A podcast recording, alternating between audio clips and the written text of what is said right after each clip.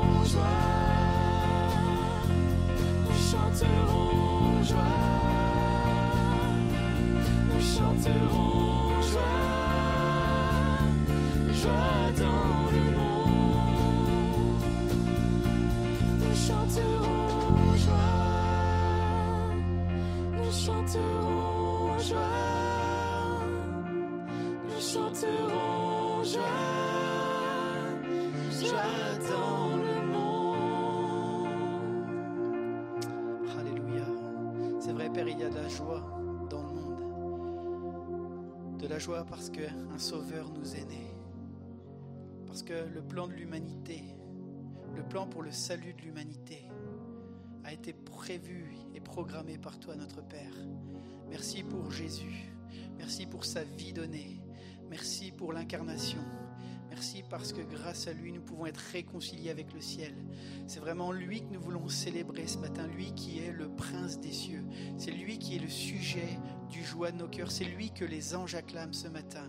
Et avec les anges, nous voulons célébrer le roi des rois, le sauveur de l'humanité. Alléluia.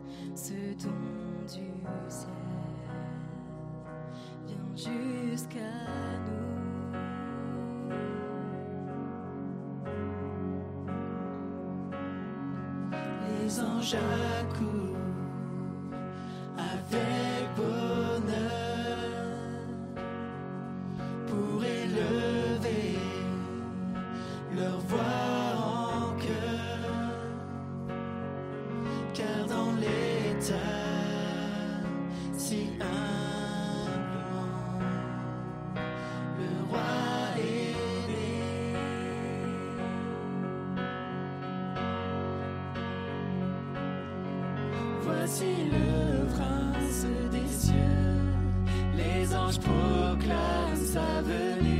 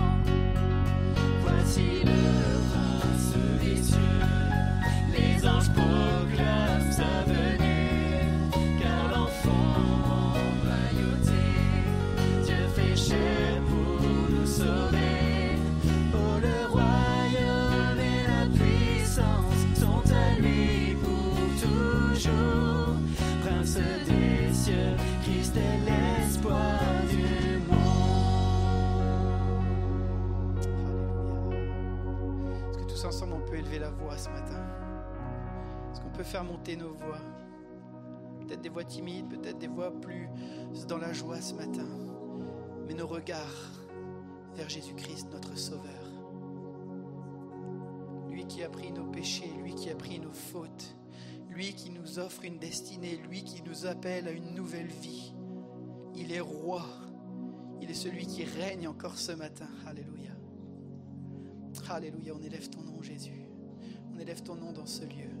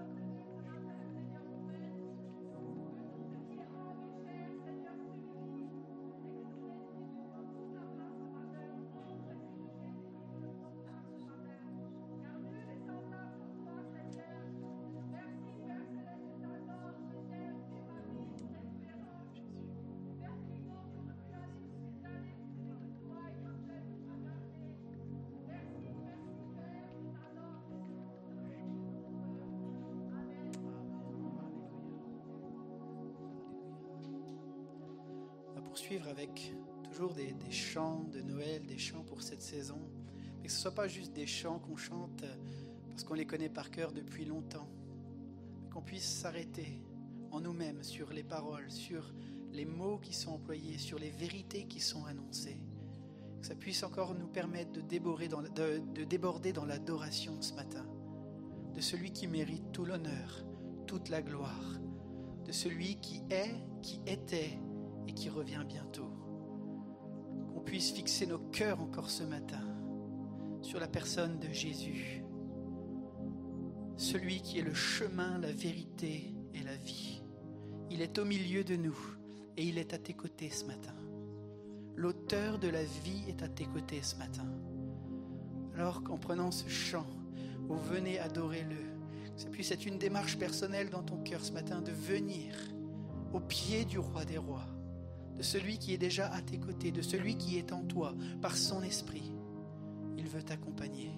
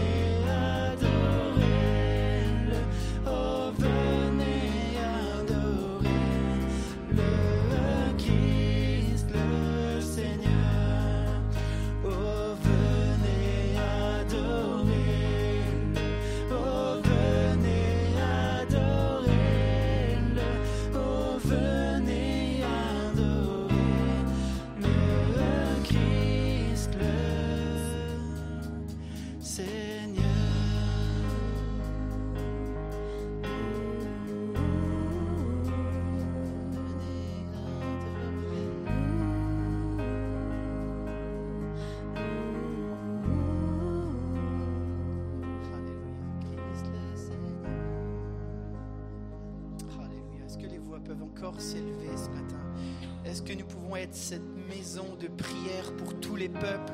Comme le prophète Ésaïe nous le rappelle, nous serons appelés une maison de prière pour tous les peuples, qu'on puisse élever la voix, placer notre confiance dans celui qui tient le monde dans ses mains encore aujourd'hui. Alléluia. Alléluia, Jésus.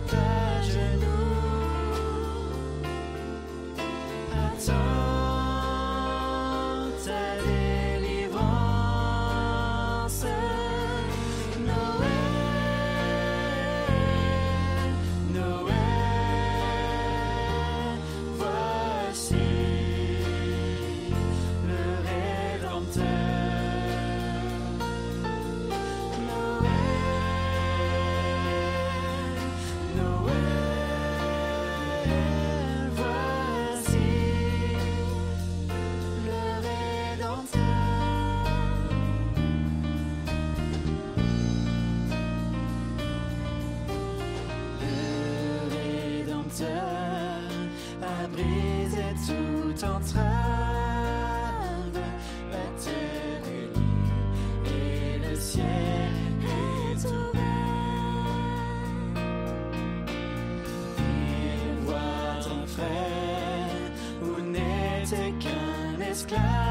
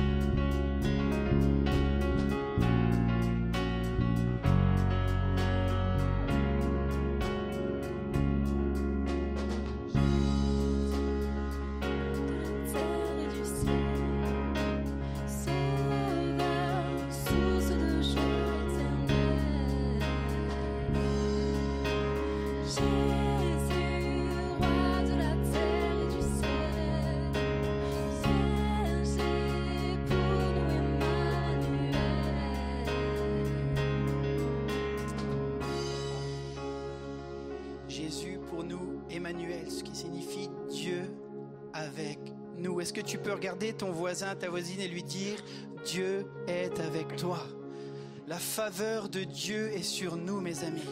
Pas à cause de nous, pas à cause de nos mérites, mais à cause de ce que Jésus a accompli sur le bois de la croix. Il nous a pardonné, il nous a racheté, il nous a délivrés. Il est le roi qui règne et on veut encore prendre ce dernier chant. Il règne et il régnera pour toujours. Il règne, c'est un nouveau chant. Peut-être certains l'ont déjà entendu. Mais imprégnez-vous encore des paroles ce matin.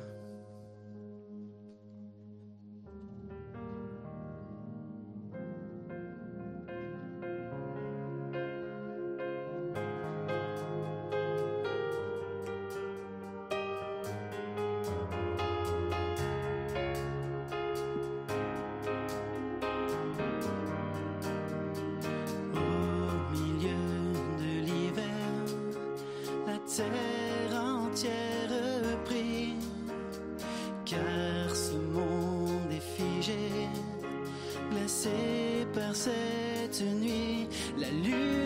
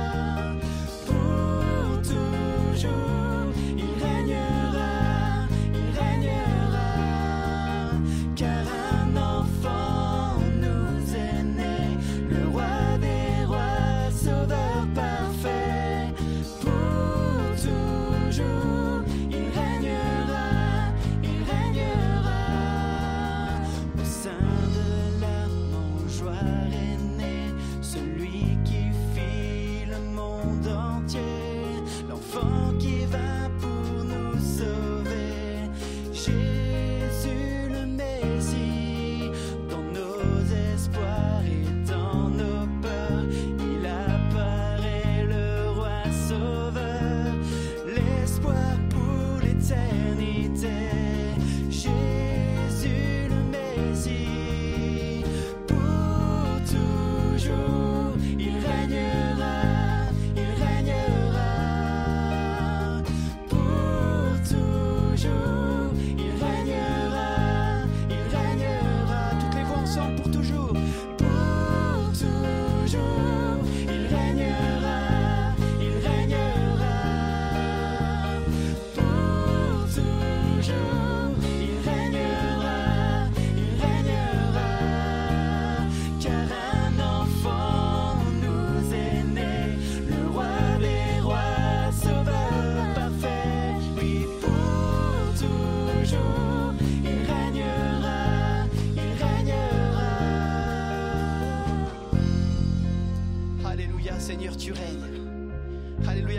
sur cette terre au-delà du Covid, au-delà des puissances, au-delà des autorités. Tu es l'autorité suprême. Tu es celui qui tient le monde entre tes mains. Nous n'avons pas à craindre, peuple de Dieu, parce que notre Dieu règne encore aujourd'hui. Il est le roi de gloire. Il est le roi de gloire. Il n'y en a pas d'autre que lui. Nous voulons célébrer encore qui tu es, Jésus, dans cet temps de Noël, alors que nous montons vers Noël. Nous voulons nous souvenir que le roi est sur son trône et toute l'Église dit Amen. Alléluia. Oui, est-ce qu'on peut l'acclamer encore une dernière fois aussi fort que vous pouvez? Il est notre roi, c'est notre Seigneur. C'est tellement encourageant de savoir que alors qu'on monte vers Noël, on peut célébrer le roi des rois, celui qui a donné sa vie, et on va célébrer Noël ensemble, mais on sait que pour nous croyants, ça a bien une autre valeur. Vous êtes d'accord avec ça? Et c'est notre raison d'être. C'est ça qui fait qu'on respire jour après jour. C'est parce qu'il est notre roi et notre Seigneur. Et peut-être que toi, tu ne connais pas Jésus ce matin. Tu te dis, pourquoi ils sont dans la joie, malgré les épreuves, malgré les difficultés? Bien, on est dans la joie parce qu'on sait en qui nous avons placé notre espoir. Amen. Notre espoir n'est pas dans les circonstances, mais dans un Dieu qui nous sauve, un Dieu qui nous a, qui a donné sa vie pour nous, Jésus-Christ. Est-ce que je peux entendre un grand Amen? Et vous, les internautes, vous pouvez écrire Amen dans le chat. On sera heureux d'être avec vous encore. Est-ce que vous allez bien ce matin? Ça fait du bien de se rappeler ces chants de Noël, mais qui ont une vraie valeur. Et de se dire qu'il y, a, des paroles qui veulent dire quelque chose. Alors, avant de continuer dans, la suite de ce culte, j'aimerais partager quelques annonces avec vous. Et d'abord, simplement, peut-être saluer des nouveaux qui sont au milieu de nous. Est-ce qu'il y a des gens qui sont nouveaux parmi nous? Je ne sais pas s'il y a des nouveaux, mais en tout cas, on, on, aimerait simplement vous dire, soyez les bienvenus. Ah, il y a une main qui se lève ici. Je ne sais pas s'il y a d'autres nouveaux par ici. Ouais, il y a des mains qui se lèvent un peu à gauche, à droite. Soyez les bienvenus au milieu de nous. On est heureux de vous accueillir et vous qui êtes derrière votre ordinateur ou derrière votre écran de télé ou derrière n'importe quel autre moyen qui vous permet de vous connecter, on est heureux d'être avec vous. N'hésitez pas à nous dire dans le chat, je viens de telle ville, je viens de telle ville et je suis heureux d'être avec vous si vous êtes heureux d'être avec nous. je pense que vous l'êtes. ok, quelques annonces. Euh, on est euh, dimanche 19 décembre il y aura une vente de livres de recettes de cuisine. Alors vous allez me dire pourquoi? Eh bien, oui, pourquoi? Eh bien, le, pôle accueil des réfugiés de la Fédération de l'entraide protestante du Grand Est, qui œuvre depuis 2014, elle travaille à venir en aide à des personnes fuyant les conflits armés. Et comment ils ont fait? Ils ont écrit un livre, ils ont travaillé un livre dans lequel il y a deux recettes qui font l'écho. L'une d'ici, c'est-à-dire d'Alsace, et puis l'autre d'ailleurs. Syrie, Liban, Albanie, Géorgie, de magnifiques photos qui sont signées Jacqueline Trichard, mais aussi des bribes de vie, des histoires, des personnes qui ont été accueillies, ou qui ont été accueillantes. Le livre est à 15 euros et pour chaque ouvrage vendu, il y a 3 euros qui seront reversés à l'épi. Pourquoi? Parce que la rencontre autour d'une table, et ça on sait ce que c'est ici en Alsace, hein. quand on est autour d'une table, vrai? Ouais, on est d'accord. Hein. Qui c'est qui a déjà fait les bredele Je suis désolé pour la prononciation, hein, je ne suis pas très très fort, mais je crois qu'on dit bredele, un truc comme ça, où tu retires des mots, des lettres, des... mais vous ici les Alsaciens, vous savez bien le prononcer. Moi je suis plus fort en anglais là-dessus. Mais il y a quand même des mains, il y a quand même des personnes qui ont levé la main. Hein. Donc une rencontre autour d'une table contribue à déconstruire les préjugés. Manger, c'est une activité relationnelle, culturelle et éminemment spirituelle. Alors, peut-être vous avez oublié votre dernier cadeau et vous dites, purée, il me reste quelques jours avant Noël. Eh bien, je vous inviterai à vous rendre à la table à la sortie et à vous procurer ce livre qui sera d'une grande qualité et qui peut bénir en plus d'être de grande qualité. Ça va pour tout le monde? Tant qu'on est dans la générosité, j'aimerais simplement vous partager quelques chiffres. Si tu peux mettre la, diapo euh, qu'on a préparée ensemble, qui nous parle des quelques chiffres qui ont, été, euh, euh, qui ont été accomplis ces derniers temps, et vraiment vous remercier pour votre générosité. L'EPI, c'est 20 bénévoles, plus de 2 tonnes de nourriture récoltée, 280 tonnes dans le département du Bas-Rhin en faveur de la banque alimentaire. Est-ce qu'on peut applaudir tous ceux qui se sont engagés pour ce projet? L'EPI, c'est également une église généreuse qui donne 800 euros pour la mission avec le travail que Agathe a fait. Est-ce qu'on peut applaudir à la fois Agathe et tous ceux qui se sont engagés pour la mission? L'EPI, c'est une église généreuse parce que 600 euros ont été récupérés pour les aiguilles solidaires en faveur du pôle social. On les applaudit, on bénit l'équipe du pôle social. Et puis l'église, l'épi, c'est aussi des jeunes qui se donnent un fond pour prendre soin de leur église. Et Dim, et hier matin, on a une équipe de jeunes qui a rejoint l'équipe, qui a donné un coup de main au, pôle ménage et qui, qui sont venus encore. Est-ce qu'on peut applaudir l'équipe de jeunes et l'équipe de ménage qui samedi après samedi s'assure que voilà, on est béni et que vos sièges sont propres et que les toilettes sont propres. Et c'est on peut vraiment les bénir. Vous êtes d'accord avec ça? Ouais, merci, merci. Et merci à chacun pour votre générosité. Merci d'être là, de soutenir l'EPI, de soutenir les œuvres de l'EPI. On, croyant, on croit qu'ensemble, quand on donne, eh bien, on va plus loin, on avance et on progresse. Je continue les quelques annonces. Pour tous ceux qui n'étaient pas là à la jeunesse hier soir, merci d'aller voir Laura à la sortie du culte. Elle s'attiendra à l'entrée. Vous connaissez bien Laura. Ah, il y a une BMW DB 842QH qui a ses phares allumés, comme ça c'est fait dans les annonces. Ça change rien pour vous les internautes, je ne pense pas. Mais en tout cas, voilà, il y a vos phares allumés. Surtout, n'hésitez pas à aller les éteindre, sinon ça va être compliqué pour vous de repartir. Une dernière annonce, et après on laissera toute la place à Anne. Une dernière annonce, vous savez que C8 produit un film et permet de sortir un film qui sera publié, enfin qui, sortira le 20 et le 27, qui est la série The Chosen, qui est vraiment très bien faite. Je vous invite à la regarder le 20 et 27 décembre en prime time. Euh, c'est une série qui, retrace la vie de Jésus de manière de bonne qualité et vraiment je veux vous encourager à aller la voir. Ça, c'est en direct euh, sur C8 le 20 et le 27 décembre. Ça fait du bien qu'on puisse parler de Jésus pendant ces fêtes de Noël. Vous êtes d'accord avec ça? Est-ce que vous êtes prêts pour le message? Est-ce qu'on peut se préparer par la prière? Ça vous dit? Je vous invite à fermer les yeux, on va prier ensemble et on va, se, on va préparer nos cœurs à la prédication. Seigneur, merci pour euh, Seigneur, ce qu'on a vécu à travers la générosité des uns et des autres. Merci pour le travail qui est accompli, merci pour l'œuvre que tu nous permets d'accomplir à travers l'épi. Et Seigneur, nous croyons qu'encore dans cette matinée, dans la suite de cette matinée, on va avoir la joie de célébrer Noël, mais de la meilleure des façons en parlant de Jésus. Seigneur, ma prière, c'est que chaque personne ici qui est venue avec euh, ses soucis, ses fardeaux, mais aussi sa joie, puisse découvrir encore, Seigneur, quel est cet extraordinaire cadeau que tu nous donnes. Merci pour ce dimanche merveilleux. Merci de bénir tous ceux qui sont derrière leur écran. Et merci encore pour cette matinée. Seigneur, c'est à toi que revient la gloire, l'honneur et la puissance. Tu es notre Dieu, tu es celui qui est au-dessus de tout et tu règnes. À toi la gloire, Jésus. Amen.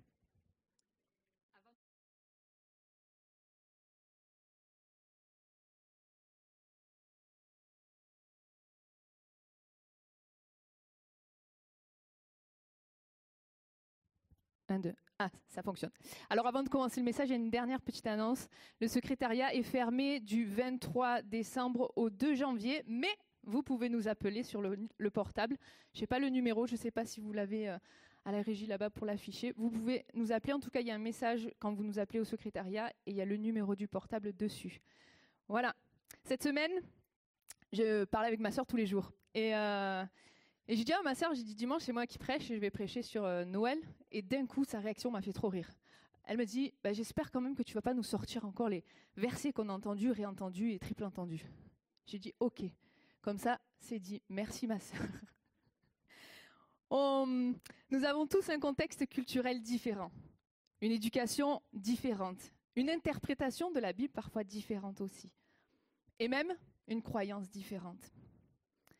Et peut-être que certains d'entre vous sont en train de, ça y est, faire le compte à rebours avant Noël, et de se dire, il reste euh, tant de temps.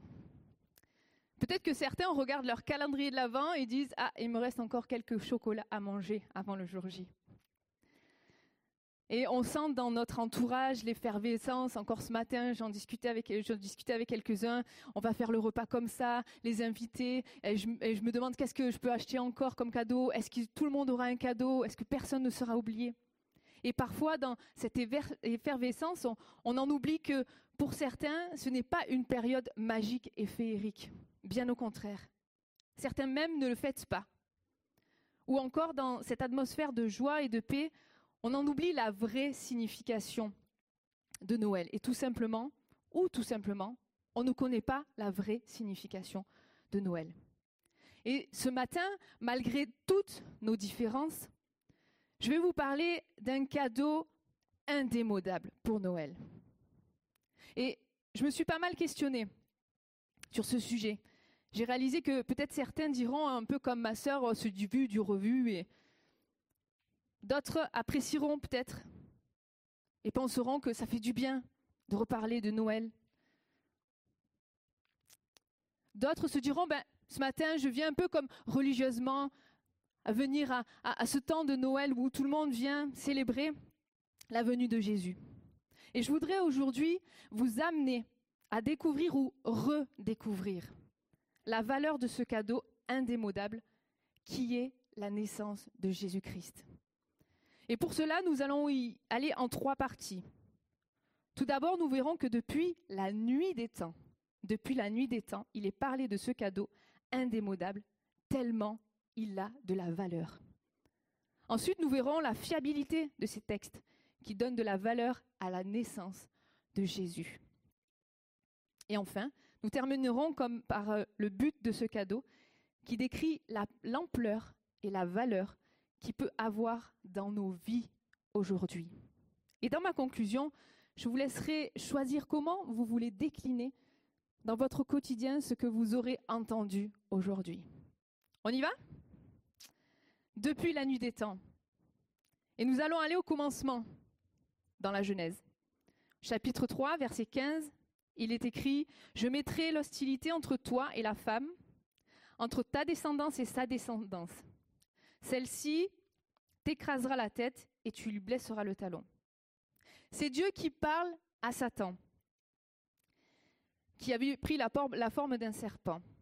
Et on se retrouve dans le jardin d'Éden. Dieu avait tout créé, le soleil, la lune, la terre, les mers, les animaux. Il a fini par créer Adam et Ève. Dieu n'avait pas oublié de leur mettre de quoi à manger. C'est important. Il avait tout ce dont ils avaient besoin.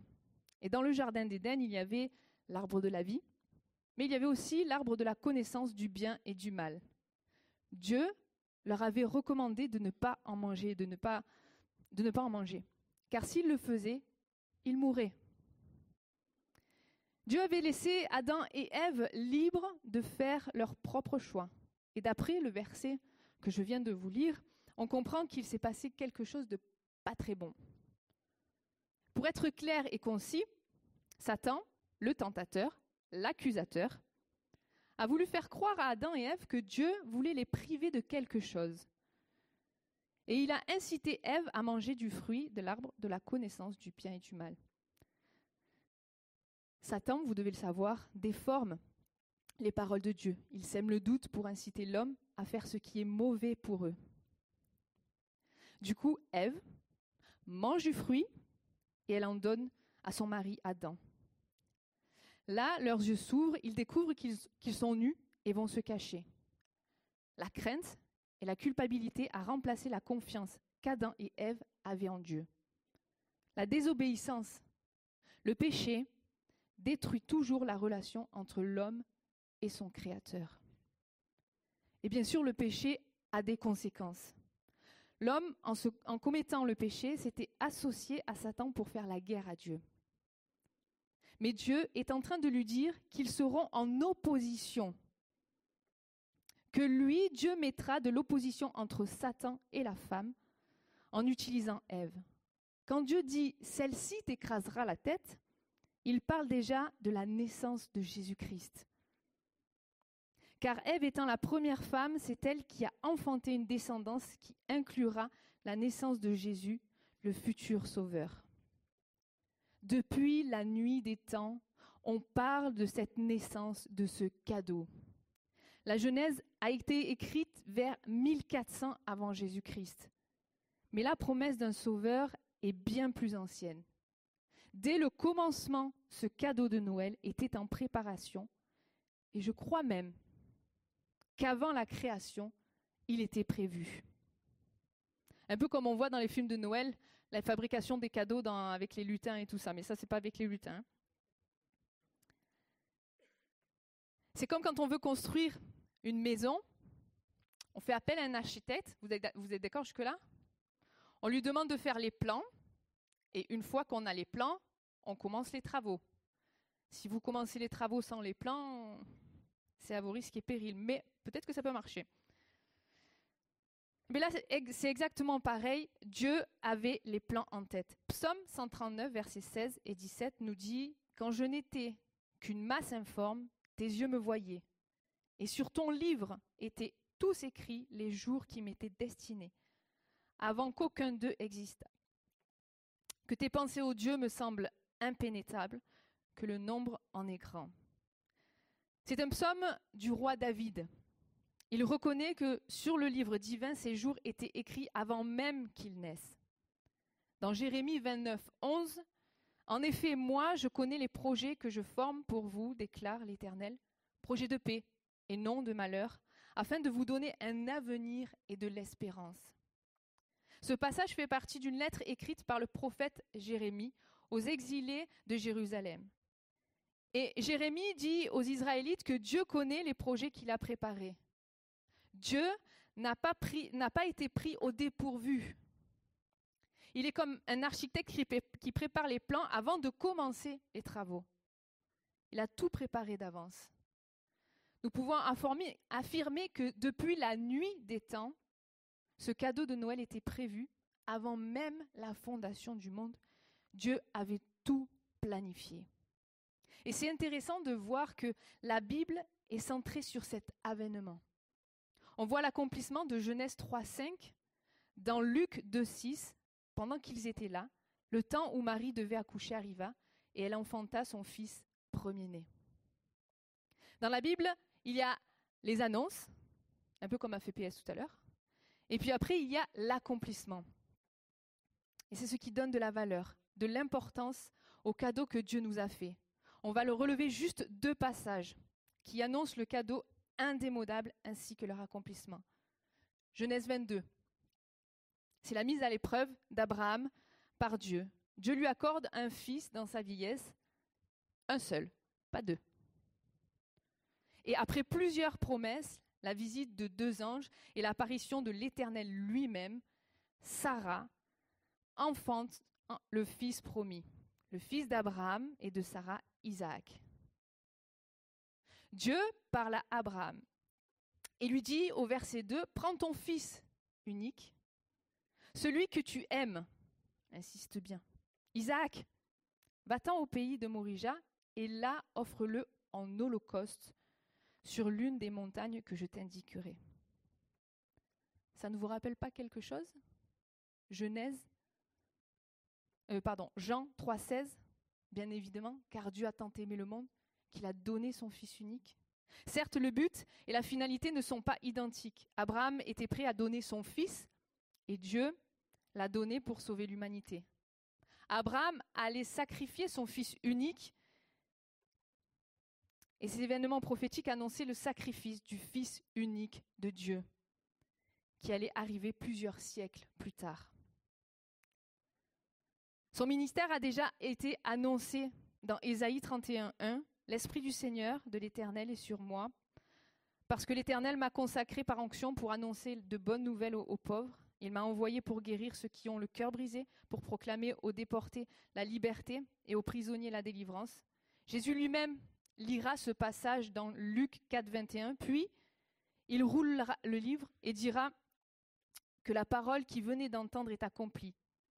Oui, car c'est Jésus qui est l'accomplissement de cette parole. Et je pourrais continuer et parler d'autres passages qu'on trouve dans l'Ancien Testament concernant son caractère, ou encore sa naissance virginale, ou d'autres, et qui ont leur accomplissement dans le Nouveau Testament. Mais le temps manque. Par cette partie, je voulais juste vous apporter des éléments qui prouvent que Dieu avait prévu d'offrir son Fils avant que tu sois né, avant que je sois né, et avant d'avoir créé la terre. Et je ne sais pas comment vous, vous, le recevez, mais je trouve juste merveilleux de savoir qu'un cadeau m'a été préparé avant ma naissance pour me sauver. Est-ce que ça vous est déjà arrivé en tant que croyant de vous demander, mais comment je peux prouver que ces textes bibliques sont fiables? Si on vous demande un jour de le prouver, avez-vous des arguments? Et vous qui n'êtes pas plus croyant que ça, ou tout jeune dans la foi, ne vous êtes-vous pas déjà demandé si ce que vous lisez dans la Bible, c'est fiable? Et on arrive à notre deuxième partie, la fiabilité. La Bible a été écrite sur une période de 1500 ans par une trentaine de personnes. C'est la parole de Dieu qui, grâce à son Saint-Esprit, l'a communiquée aux hommes. De Timothée 3,16, il est écrit Toute écriture est inspirée de Dieu et utile pour enseigner, pour convaincre, pour corriger, pour instruire dans la justice. Et là, je pourrais simplement vous dire Ben voilà, toutes les écritures sont inspirées, vous n'avez plus qu'à y croire. Le boulot, c'est vous qui le faites. Et là, je vous imagine en train de tous là, là, la concentration extrême, il faut que je me centre, concentre pour essayer d'y croire. Volontairement, ce matin, je n'argumenterai que sur la fiabilité des évangiles, car c'est eux qui témoignent de l'accomplissement du, cadeau indémodable. Et si je fais toute, enfin, si je vous donnerais des arguments sur toute la fiabilité des textes, on en aurait pour plusieurs prédications. Je ne vais pas rentrer dans le détail archéologique ou historique, mais il y a des choses qui m'ont poussé à réfléchir et qui m'ont paru logiques. Et j'espère que qu'elles élargiront vos connaissances et vous permettront de vous affermir. Tout d'abord, on va regarder auprès des auteurs. Dans les auteurs des évangiles, nous avons Matthieu, collecteur d'impôts. Je pense que ce n'est pas trop votre collègue. Juif qui devient disciple de Jésus. Marc, qui n'était pas disciple de Jésus, mais qui a suivi Paul. Luc, médecin grec, qui était ami intime de Paul. Jean, fils de Zébédée, et disciple de Jésus. On peut constater dans cette liste que deux d'entre eux étaient des témoins oculaires de la vie de Jésus. Qui d'autre que des témoins oculaires peuvent le mieux retranscrire ce qu'ils ont vu? Dans le cours de préparation baptême, il y a un, un cours que j'anime et qui s'intitule Être témoin. Et je fais remarquer qu'un témoin est quelqu'un qui a vu ou qui a vécu la scène. Et dans certains pays, quand euh, on est appelé au tribunal en tant que témoin, on nous fait jurer de dire toute la vérité et rien que la vérité. Un témoin oculaire donne un témoignage fiable de ce qu'il a vu. Alors on peut penser que du moment où on a vu l'événement et au moment où on l'écrit, il peut se passer du temps, certes, et on peut se dire, ils ont oublié des détails ou peut-être qu'ils ont arrondi les angles. Je vais vous raconter un court témoignage quand j'étais à la maternelle. alors là, le détail, je ne sais pas si c'était pour le premier jour de la rentrée, mais je me suis retrouvée à porter des lunettes à l'âge de 3 ans. Donc ma maman, elle me met les lunettes, elle me prépare pour aller à l'école, elle m'amène et tout ça. Mon père, qui était euh, chauffeur transport scolaire à ce moment-là, donc il passait à côté de ma classe, bien sûr elle était vitrée, donc on voyait tout. Et il passe et il voit que j'avais pas les lunettes. Qu'est-ce qu'il fait? Il va voir ma mère, il lui dit Chérie, tu as mis les lunettes à la petite ce matin? Elle dit Bah oui, je lui ai mis les lunettes. Il s'arrête pas là, il continue. Il vient, il tape à la porte de la classe, il ouvre, il dit Madame, euh, ma fille, euh, elle avait des lunettes ce matin. Et la maîtresse qui dit Non, non, elle n'avait pas de lunettes. Il vient me voir et me dit Anne, tu as fait quoi de tes lunettes? Moi, quand j'ai décidé de ne pas parler, je ne parle pas. J'ai pas parlé. Et mon père qui commence à chercher de partout dans l'école. Bon, elle n'était pas très grande. Et puis à un moment, il va dans un pot de fleurs et je les avais mises là, dans le pot de fleurs. Je les avais cachées. La fois d'après, le lendemain, vous savez, il y a des porte-manteaux quand vous rentrez dans les, classes. Et je prends ma veste, je la pose, je prends mes lunettes, je les pose. La maîtresse, elle me regarde et dit Ça ne se passera pas comme ça, tu les mets. Mais pour vous dire, je suis sûre je suis sûre que ceux qui sont jeunes depuis plus longtemps que moi dans la salle et derrière vos écrans, quand on a des événements qu'on a vécus, qui sont marquants, on n'oublie aucun détail. Et moi, j'aime quand je discutais avec mes grands-parents, j'aimais partager, quand ils me racontaient les moindres détails. Et vous comprenez bien que quand on vit un événement marquant, on n'en oublie rien, aucun détail. Et là, Matthieu et Jean ont rencontré Jésus.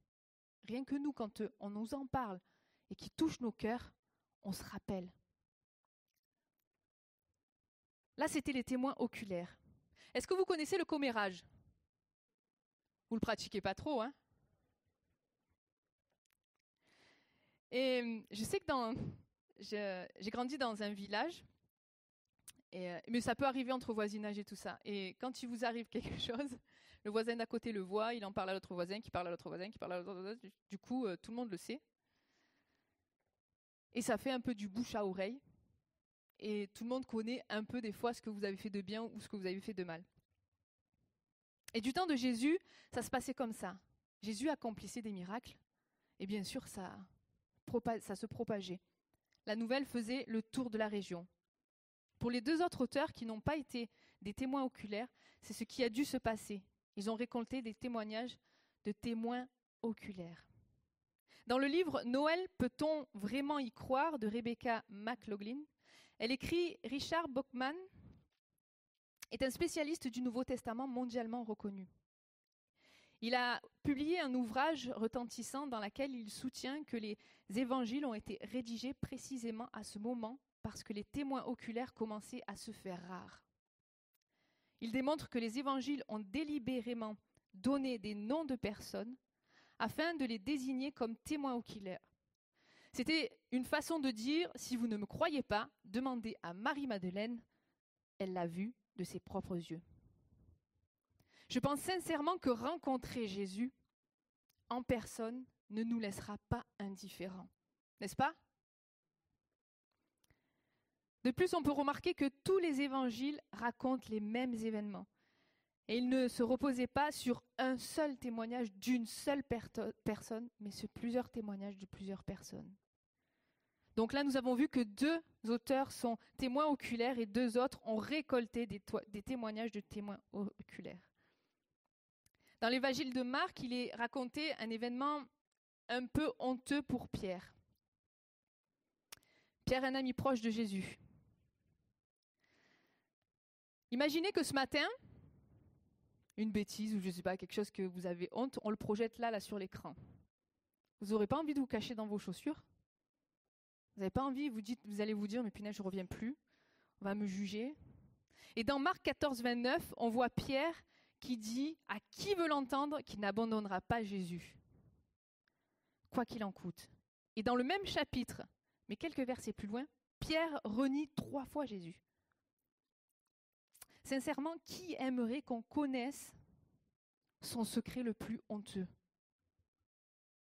En plus, Pierre était un responsable de l'Église.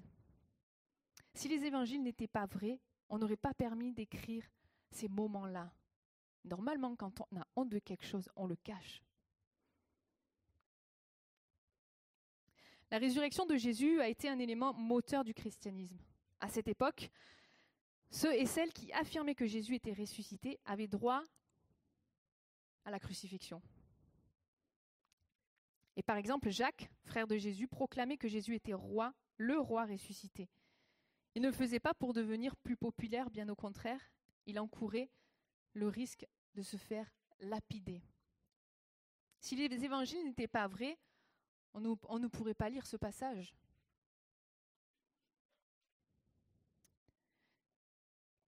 Encore une citation du livre de Noël, peut-on y croire?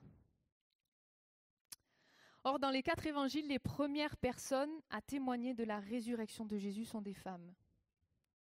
Et dans la culture juive du premier siècle, appuyer un récit sur des témoignages féminins systématiquement récusés dans un tribunal, c'était à coup sûr en entamer sérieusement la crédibilité. Même les apôtres avaient eu du mal à croire ces femmes lorsqu'elles leur ont parlé du tombeau vide. À leur époque, laisser témoigner une femme ne leur serait même pas venu à l'esprit.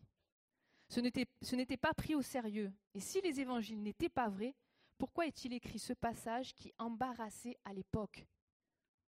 Luc en parle parce que ces femmes étaient ses témoins oculaires et que ce qu'elles ont raconté était vrai. Je pense que je pourrais continuer encore et encore. Les évangiles sont fiables car ce qu'ils racontent est tout simplement vrai. Il serait absurde de mettre des récits qui sont en contradiction avec la culture de l'époque s'ils n'étaient pas vrais. Et cette fiabilité donne de la valeur à ce cadeau indémodable. On a vu les témoins oculaires, ceux qui ont ramassé des témoignages. On a vu que il est raconté des, moments honteux pour certaines personnes. On a vu qu'à l'époque de Jésus, celui qui annonçait le roi est ressuscité risquait la lapidation et la crucifixion. Et là, enfin, qu'il y a des passages qui étaient contradictoires avec la culture. Les évangiles sont fiables. Enfin, la troisième partie, j'ai envie de dire la cerise sur le gâteau. Le but de ce cadeau indémodable. Ce cadeau, je pense que vous l'avez bien compris. C'est Dieu qui donne son Fils unique. Et il commence avec la naissance de Jésus. Pourquoi Dieu a-t-il fait cela? Pourquoi? Dans le livre euh, de Noël caché de Timothée Keller, il est écrit Jésus vient comme la lumière parce que notre aveuglement spirituel nous empêche de nous trouver notre propre voie.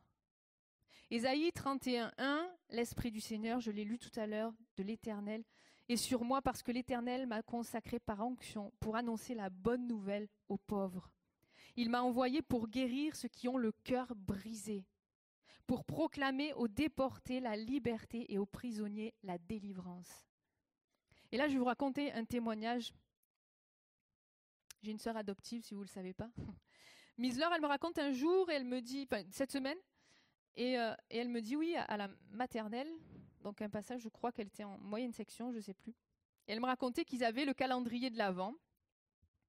Et donc, euh, chaque jour, il y avait un, élève qui ouvrait la petite case. Et puis un jour, la maîtresse est arrivée et il y avait plein de chocolats qui étaient mangés.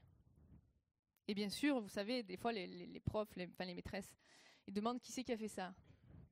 Il n'y a personne qui répond. hein. Et je lui dis, et Elle me dit, ben en fait, je me suis dénoncée. Et je dis, mais pourquoi t'as fait ça? Elle dit, ben je voulais pas que tout le monde soit puni. C'est ce que Jésus a fait à une plus grande échelle, bien sûr. Oui, Jésus guérit les malades. Oui, Jésus pourvoit nos besoins. Oui, Jésus rend la vue aux aveugles et fait marcher les boiteux. Mais Jésus est venu pour payer à notre place. Dorothy Sayer a écrit La signification de l'incarnation est que, quelle que soit la raison pour laquelle Dieu a choisi de nous laisser chuter, souffrir, être la proie du chagrin et de la mort, il a eu, malgré tout, l'honnêteté et le courage d'être lui-même le remède. Il ne peut rien exiger de l'homme qu'il n'ait déjà exigé de lui-même. Il a lui-même subi tout ce qu'un être humain peut subir des petites contrariétés de la vie familiale en passant par les affres du travail exténuant ou du manque d'argent jusqu'aux douleurs les plus atroces, aux, humili- aux humiliations, au revers, au désespoir et à la mort. Il est né dans la misère et a souffert mille morts pour nous, en considérant cela comme mérité. Là où je veux vous amener, c'est d'accepter ou de réaccepter la valeur de ce cadeau. La mort de Jésus nous permet de connecter ou de reconnecter à Dieu. De retrouver ce pourquoi j'ai été créé à la base. Nous avons été créés pour vivre éternellement, pour vivre avec Dieu. Nous sommes enfants de Dieu. Vous êtes conscient qu'on n'est que de passage sur la terre, vous le savez?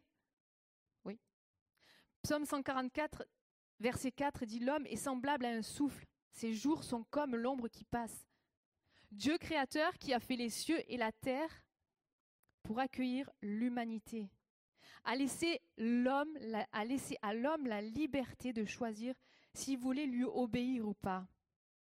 Dieu Tout-Puissant, dans sa grande bonté, ne supportant pas de nous voir souffrir, a prévu une solution pour nous sortir de notre propre aveuglement en se faisant homme, en s'abaissant jusqu'à nous, pour que nous puissions de nouveau vivre dans l'éternité. Il est venu lors du premier Noël pour guérir la fissure de l'univers, cette déchirure qui traverse chaque cœur et chaque foyer humain, c'est le péché. Pour recevoir pleinement ce cadeau, il faut le vouloir, il faut l'accepter, il faut ouvrir son cœur, il faut y croire. Avec le temps, il peut arriver qu'on ait perdu cette valeur, mais on peut la retrouver. Et je vous assure que même moi, quand, euh, même moi qui crois depuis plusieurs années, le fait d'avoir préparé ça, j'ai été émue. Et me dire, waouh, j'ai pas de mots. Seigneur, tu as fait ça pour moi. Ce cadeau nous change la vie dès maintenant. Dès maintenant. Il nous reconnaît à, notre identité d'enfant de Dieu. Alors c'est sûr, il y aura de- des moments difficiles, je ne vais pas vous mentir, super, la vie est rose, le tapis rouge, tout va bien. Non. c'est inévitable, mais Dieu nous donne la paix, sa joie en toutes circonstances. Comme le disait tout à l'heure RP, il est l'Emmanuel, Dieu avec nous. Par l'action de son esprit dans nos vies, il vit en nous. Notre qualité de vie change parce qu'on a Dieu avec nous. De la paix et de la joie en toutes circonstances. Malgré les épreuves, de la sécurité lors des, des tempêtes, du renouvellement quand on est au plus bas. Et parfois, Dieu nous portera quand on ne pourra plus marcher. La période de Noël peut nous rendre joyeux et heureux, c'est effervescent, on est content, mais ça dure qu'un temps. Alors que Jésus sera la source de notre joie en toutes circonstances. Jésus peut être présenté comme un pansement qui couvre la, la colère de Dieu. C'est vrai qu'il est rempli d'amour et de compassion, de bonté, mais il est aussi un juste juge. Les évangiles nous le présentent comme étant celui qui a subi le jugement à notre place, mais il est aussi le juge. Je vais inviter l'équipe de louange à monter et je vais terminer. Le cadeau indémodable pour Noël, c'est le Fils de Dieu, le Sauveur de l'humanité. Ce cadeau qui était prévu avant même la création du monde, qui est d'une valeur inestimable, mais qui nous permet de retrouver nos origines, celle d'être enfant de Dieu et de vivre éternellement avec lui, en commençant par vivre avec lui ici-bas. Et j'espère que au travers de ce partage, vous aurez pu découvrir ou redécouvrir la valeur de ce cadeau. Et que bien sûr, dans les jours qui arrivent, il soit le sujet de vos discussions à table ou peut-être tout seul, en famille. J'ai entendu parler de ça. J'ai entendu parler d'un cadeau indémodable. Il ne prend pas la rouille. Il est tellement bon et tellement merveilleux.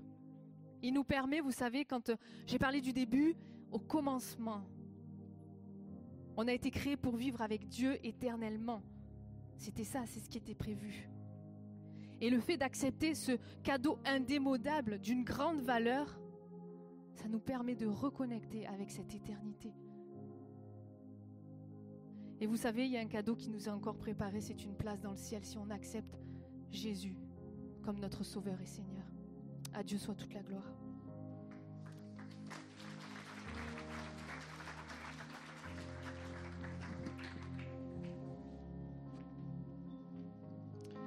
Vous inviter à lever pour reprendre, vous lever pour reprendre ce chant. Il régnera. On sait que Dieu règne. Mais la question ce matin, c'est est-ce qu'il règne dans ma vie et dans mon cœur? Anne vient nous inviter à, recevoir ce Jésus, peut-être à renouveler aussi un engagement avec Dieu. Alors que ça puisse être notre prière ce matin, alors qu'on le, le chante de tout notre cœur, il régnera pour toujours, qu'on puisse se dire Seigneur, je veux que tu règnes sur le trône de mon cœur. Amen.